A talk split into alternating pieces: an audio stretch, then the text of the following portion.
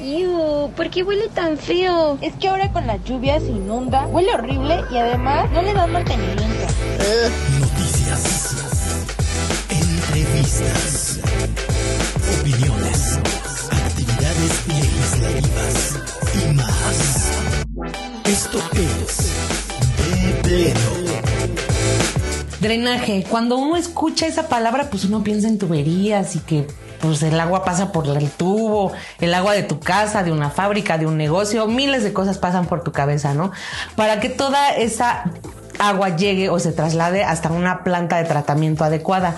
Pero ¿qué tanto sabes sobre drenaje? tantas inundaciones sobre el tratamiento de aguas residuales. Si quieres saber más al respecto, de plano, quédate en de pleno. Mau, ¿tú qué piensas cuando se te viene a la mente el drenaje? Eh, Yo digo que eh, completamente es una problemática que hoy en día los ciudadanos enfrentan, sobre, sobre todo en las zonas eh, más vulnerables, digamos, donde no, no llega, eh, donde no hay tanto presupuesto, donde están este, más dañados. Y esto igual, saber cómo repercute al medio ambiente y a la calidad de agua que tomamos, ¿no? Digo, al final creo que se sabe que surgen toda esta contaminación de los drenajes puede llegar hasta, hasta, hasta la agüita que te estás tomando o con la que te estás bañando. Entonces, pues para eso trajimos a un experto el día de hoy, Melina. ¿Quién es? Él es de Sinaloa, él es médico cirujano, traumatólogo y ortopedista. Es ambientalista. Pertenece a las comisiones de pesca, transparencia y anticorrupción y a la de vigilancia de la Auditoría Superior de la Federación.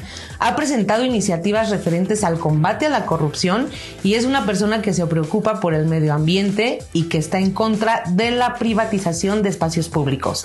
Tenemos el día de hoy al diputado Juan Torres, al doctor Juan Torres. Bienvenido, diputado. Muchas gracias por la invitación. Y pues aquí estamos puestos para hablar de la problemática del drenaje. Híjole, diputado, sin duda es este un tema que, que ha llamado la atención, que no lo habíamos este, puesto aquí y queríamos que nos platicara en general cuáles son las problemáticas que surgen en un mal mantenimiento de drenaje. Mira, el, el- sé que en muchas partes del país existe est- esta problemática, pero en concreto, en el puerto de Mazatlán, el, desde hace años, no sé, 20 años, empezaron a, a los presidentes municipales a unir el- el tu- la tubería de el agua pluvial con la tubería del- de las aguas negras. Esto quizás lo hicieron de una manera para no disminuir, para disminuir los gastos, para ahorrarse tiempo, que a final de cuentas ahorita estamos pagando las consecuencias todos los ciudadanos este, con esta problemática. Eh, mira, Mazatlán estamos a nivel del mar, entonces esa es una desventaja. El, el mismo tubo lleva el agua pluvial y el agua negra. Entonces, por una lluvia pequeña, los tubos se llenan y empiezan a través de las alcantarillas a brotar heces. Este, y esto te lo puedo decir que es en todas las colonias, en todas, en todas. No se escapa ni las colonias de clase baja, ni las colonias de clase media, ni las de clase. Es piso parejo y ahí estamos oliendo excremento. Cuando, cuando mi práctica como médico venía la, la- la persona enferma de, de faringitis, le hacía un cultivo en su garganta y lo que, lo que me producía era una bacteria del excremento que se llama Escherichia coli. ¿sí?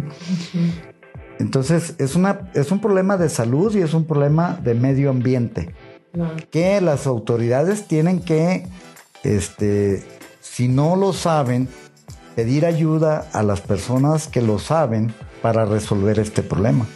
Porque esto es, eh, eh, eso de los cárcamos, eso de, eh, eh, pues solamente son este, mejoralitos. Porque eso jamás, jamás de los jamases va a resolver el, el problema del drenaje. Para eso entonces se tendría que cambiar todo, ¿no? Toda la tubería o todo lo como porque dice que eso mismo, o sea, afecta tantísimas colonias, es porque es una línea, una sola línea. Mira, supongo, es, ¿no? como, es como la medicina. La causa tiene un efecto y se tiene que atacar la causa. Para quitar el efecto. Sí, sí. Entonces, pues es muy fácil. Tenemos un problema que es una tubería sola para los dos, eh, para las dos, uh, para las dos aguas, Sí, las fluviales y las negras. Entonces, hay que iniciar haciendo otra tubería paralela y que cada una sea para, para cada una de ellas, independientes, exactamente.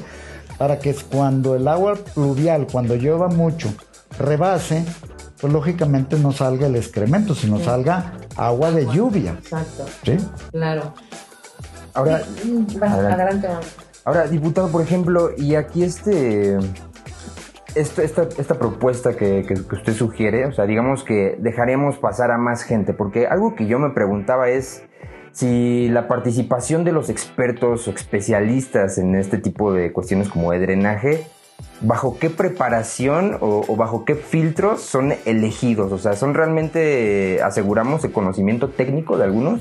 Mira, el, respecto a esto, el que tiene que partir del, de decir quiero solucionarlo, o sea, él no lo va a solucionar porque tres años es muy poco. Quizás se lleven 10, quizás se lleven 15 administraciones, pero tenemos que empezar con la solución. Entonces, no sé si del centro histórico quieran iniciar, que sería lo recomendable, y del centro histórico partir hacia toda la ciudad en la medida que le alcance su tiempo. Dicen, pero es mucho dinero. ¿Cómo, cómo, cómo dar la solución? El municipio no tiene el dinero. Bueno, para eso está el gobierno estatal y para eso está el gobierno federal.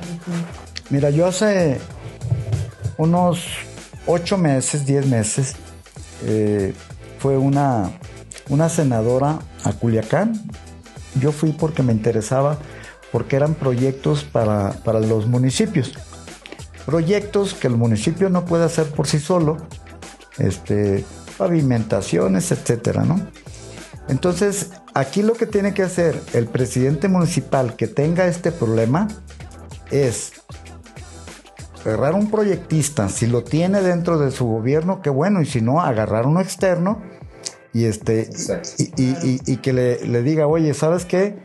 Quiero este proyecto, quiero que haya dos tuberías, hay, hay que ver las longitudes, hay que ver los diámetros de cada para ver el costo.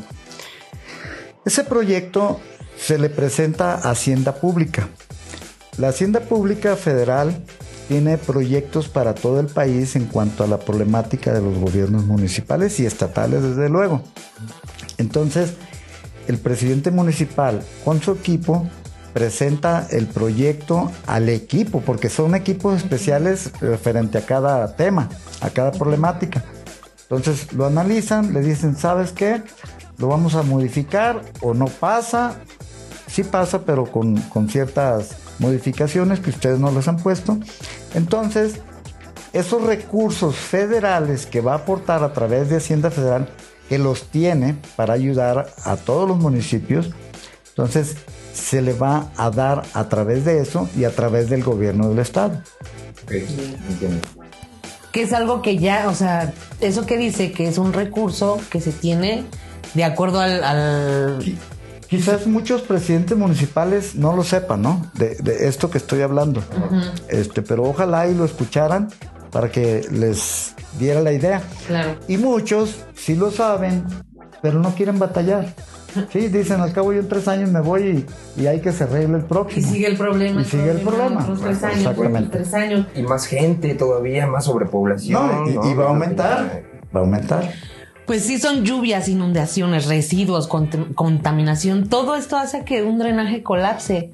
Pero digo, mucha gente, o hasta yo, quisiera saber cuál es el objetivo de un drenaje. ¿Cuál es el objetivo? Que esas aguas lleguen a una planta. Por ejemplo, si cae lluvia, si llueve muchísimo, toda esa agua, ¿dónde se va? A una agua, a una planta de agua residual para que se trate y se pueda hacer potable o cómo es eso? Eh, El, el- mira, me recordé eh, mi niñez. Yo vengo de un rancho donde incluso todavía no existe el drenaje. ¿sí? Yo ya tengo 60 y- 64 años. Bueno, eh, ¿qué hacíamos eh, eh, para eso? Lo que hacíamos era hacer pozos. Yo creo que de manera instintiva, porque no, no, no- no creo que en esos tiempos haya ido un ingeniero a...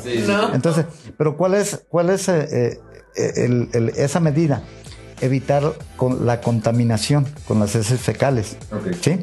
Entonces, la pregunta que me estás haciendo, bueno, pues precisamente se hace la tubería para que ese, esas aguas negras lleguen a una planta donde se van a tratar. Ok. Eh, los cárcamos son, son plantas pequeñas donde se trata, pero son demasiado pequeñas. Y no se imaginan si, si ustedes no han estado en esa circunstancia, el olor No me imagino. tan fétido, tan fétido para las casas que están alrededor de... Porque esos cárcamos los hacen en, en- en colonias, ¿eh? O sea... eh, este, Que es donde más hace- hay Sí, aplicaciones. y cuando uno pasa por ahí, dices tú, Sí, me- sí, me he pasado hasta aquí en Ciudad de México, ¿eh? He pasado por lugares de que- entonces eh, eh, eso también es una contaminación ambiental.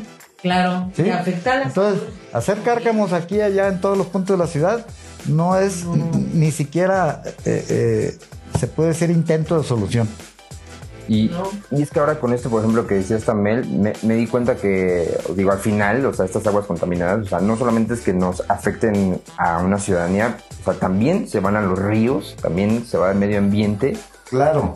Al- digo, ahí en, en- al mar también, ¿no? O- Puede o- desembocar o- toda esa agua eh, negra ahí. Mira, me mandan fotos, fotos con eh, eh, de, de cuando está saliendo la alcantarilla, pero se hacen lagos, no creas que no creas que es un chorrito, se hacen lagos, viendo las heces a través de, de, de- sí, así de así de pésimo está esto, o sea, es un problema muy grave. Y por ejemplo, hablando que aquí es lo que más se distribuye son las basuras y desechos, ¿habrá también que hacer hincapié a unas campañas para la ciudadanía? Como para que... Mira, la- la- las, las campañas, las campañas siempre son básicas, son esenciales, porque tenemos que concientizarnos, no solamente el gobierno, Exacto. tenemos que concientizarnos los ciudadanos para que tengamos una capacidad mayor de crítica, de protesta, decir, hey, esto me está causando, Exactamente. es, es importantísimo. Sobre todo por los, este, las complicaciones de salud que hace rato mencionó usted, o sea, que no sabía este Sí. nombre, ¿cómo, cómo dijo que se La llama? bacteria que... La bacteria Escherichia coli, ahorita te la anoto. Y eso es a producto de que el agua está contaminada, ¿no? Sí, porque eh, es que es una bacteria del excremento. Es, es exclusiva. Y excremento. está, eso está nadando en el agua, uno se toma el agua y ya quedó la bacteria Y ahí. al rato hay infecciones hasta de orina por Escherichia coli. No, pues sí, estamos... Ahora, co- con, esta implementación de doble tubería, por así decirlo, este, ¿bajo qué este monitoreo o qué se tiene que tomar en cuenta en cuestión de sustentabilidad, eficiencia y costo para poder implementar una doble tubería?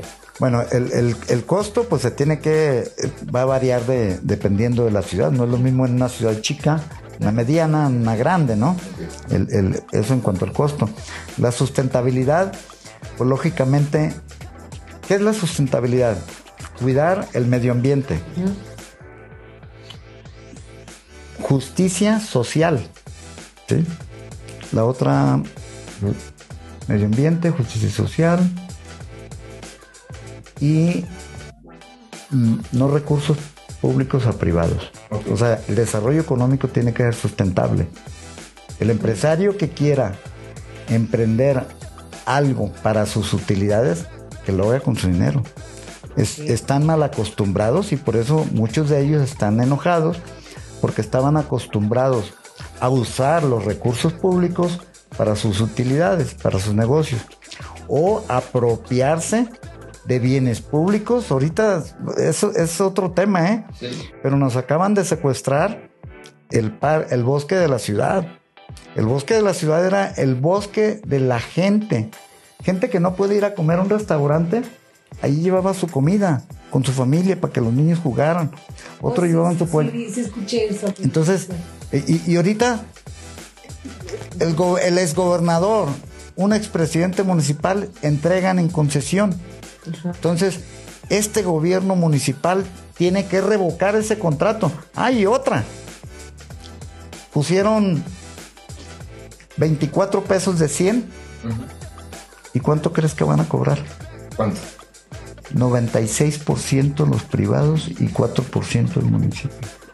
Es un contrato leonino, yo no sé por qué las autoridades actuales están permitiendo eso. Y, y es que lo que a mí me preocupa justamente es que a estos sectores privados vienen, invierten, crean su infraestructura, su infraestructura y no, este, no piensan en el medio ambiente. Eh, pues, eh, eh, exactamente, de ahí viene lo de la sustentabilidad, que tiene que haber un crecimiento, que tiene que haber inversión en edificios, en empresas, en minas, pero cuidando el medio ambiente.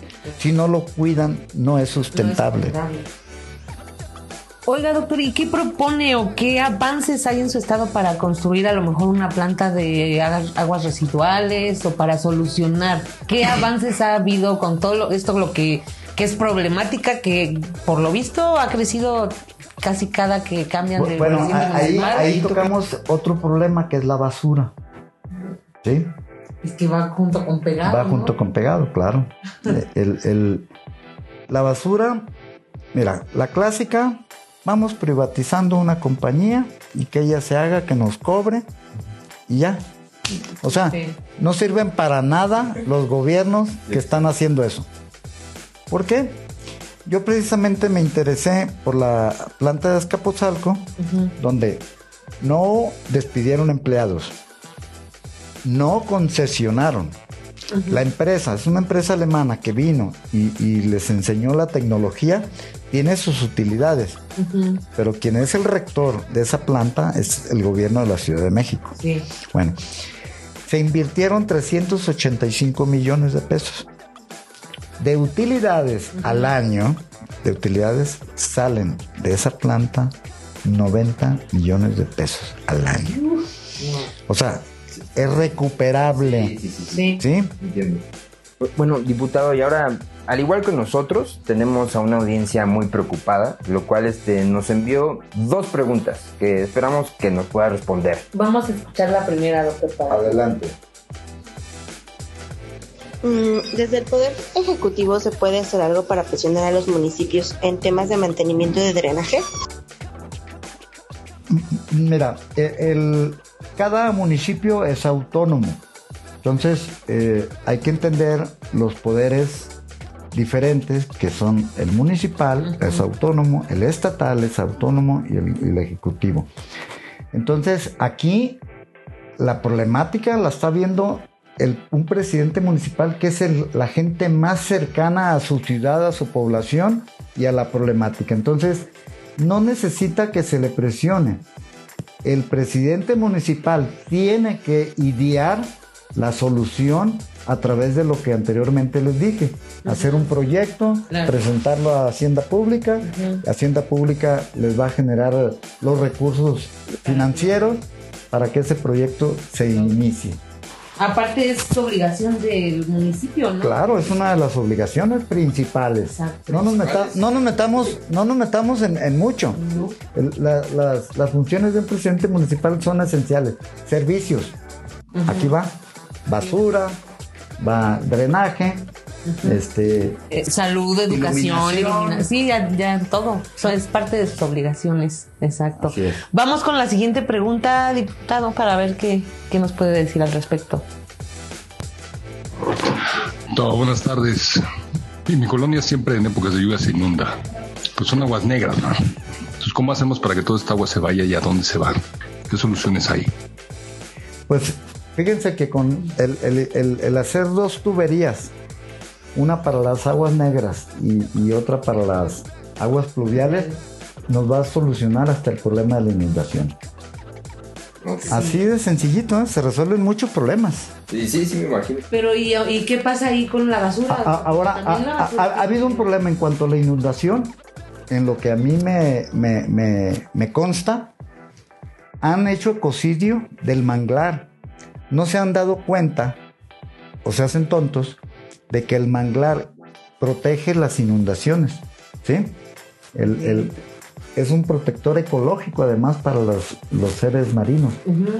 Bueno, y había un canal donde destruyeron todo el manglar, todo el manglar a, su- a- a- a- en sus- a sus lados y pavimentaron, encementaron, creyendo que con eso, no, las inundaciones siguen en, en las áreas más eh, eh, desprotegidas. ¿Y cómo es que protege un... A ver, Porque ¿cómo, el manglar eh, protege de las inundaciones? ¿No permite pasar a lo mejor residuos más grandes o, o ahí cómo, cómo es? No, eh, eh, es que el manglar tiene una, una capacidad de, de- de filtración.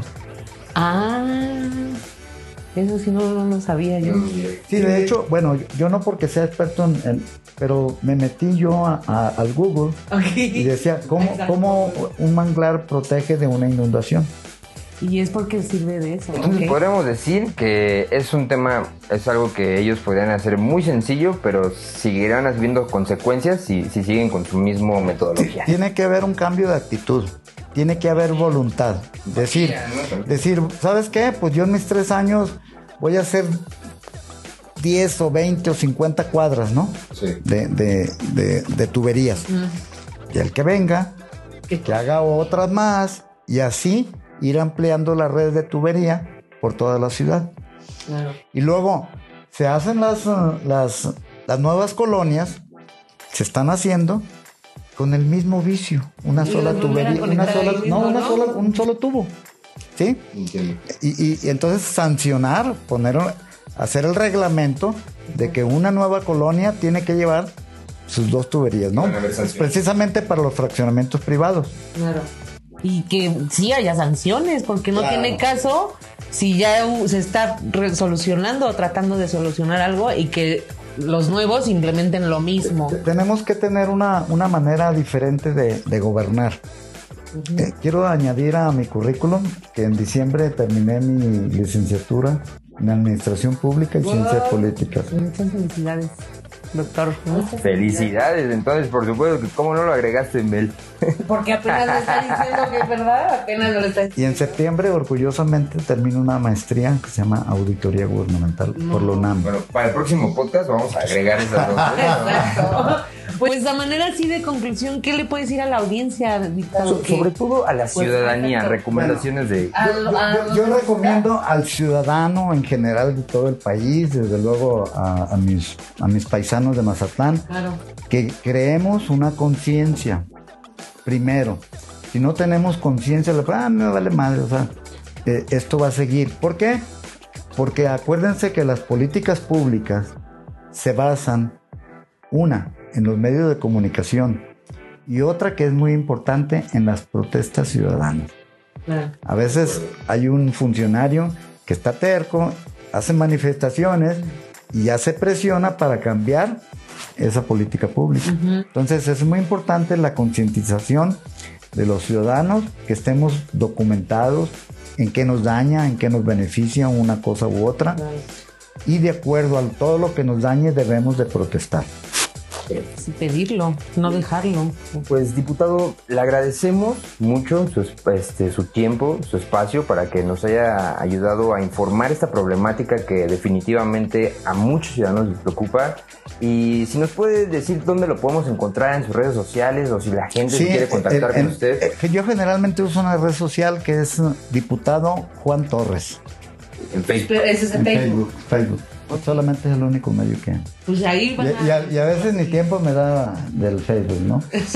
Pero seguramente ahorita le van a llover dudas y van a querer... Precisamente acabo de poner una, una publicación, creo que hace dos o tres días, acerca del drenaje.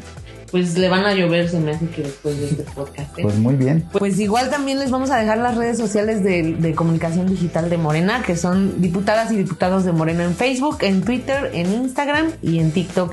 Y en el, el programa de YouTube de perfiles también ahí nos pueden seguir en, los, en todos los canales que están abiertos para todo público.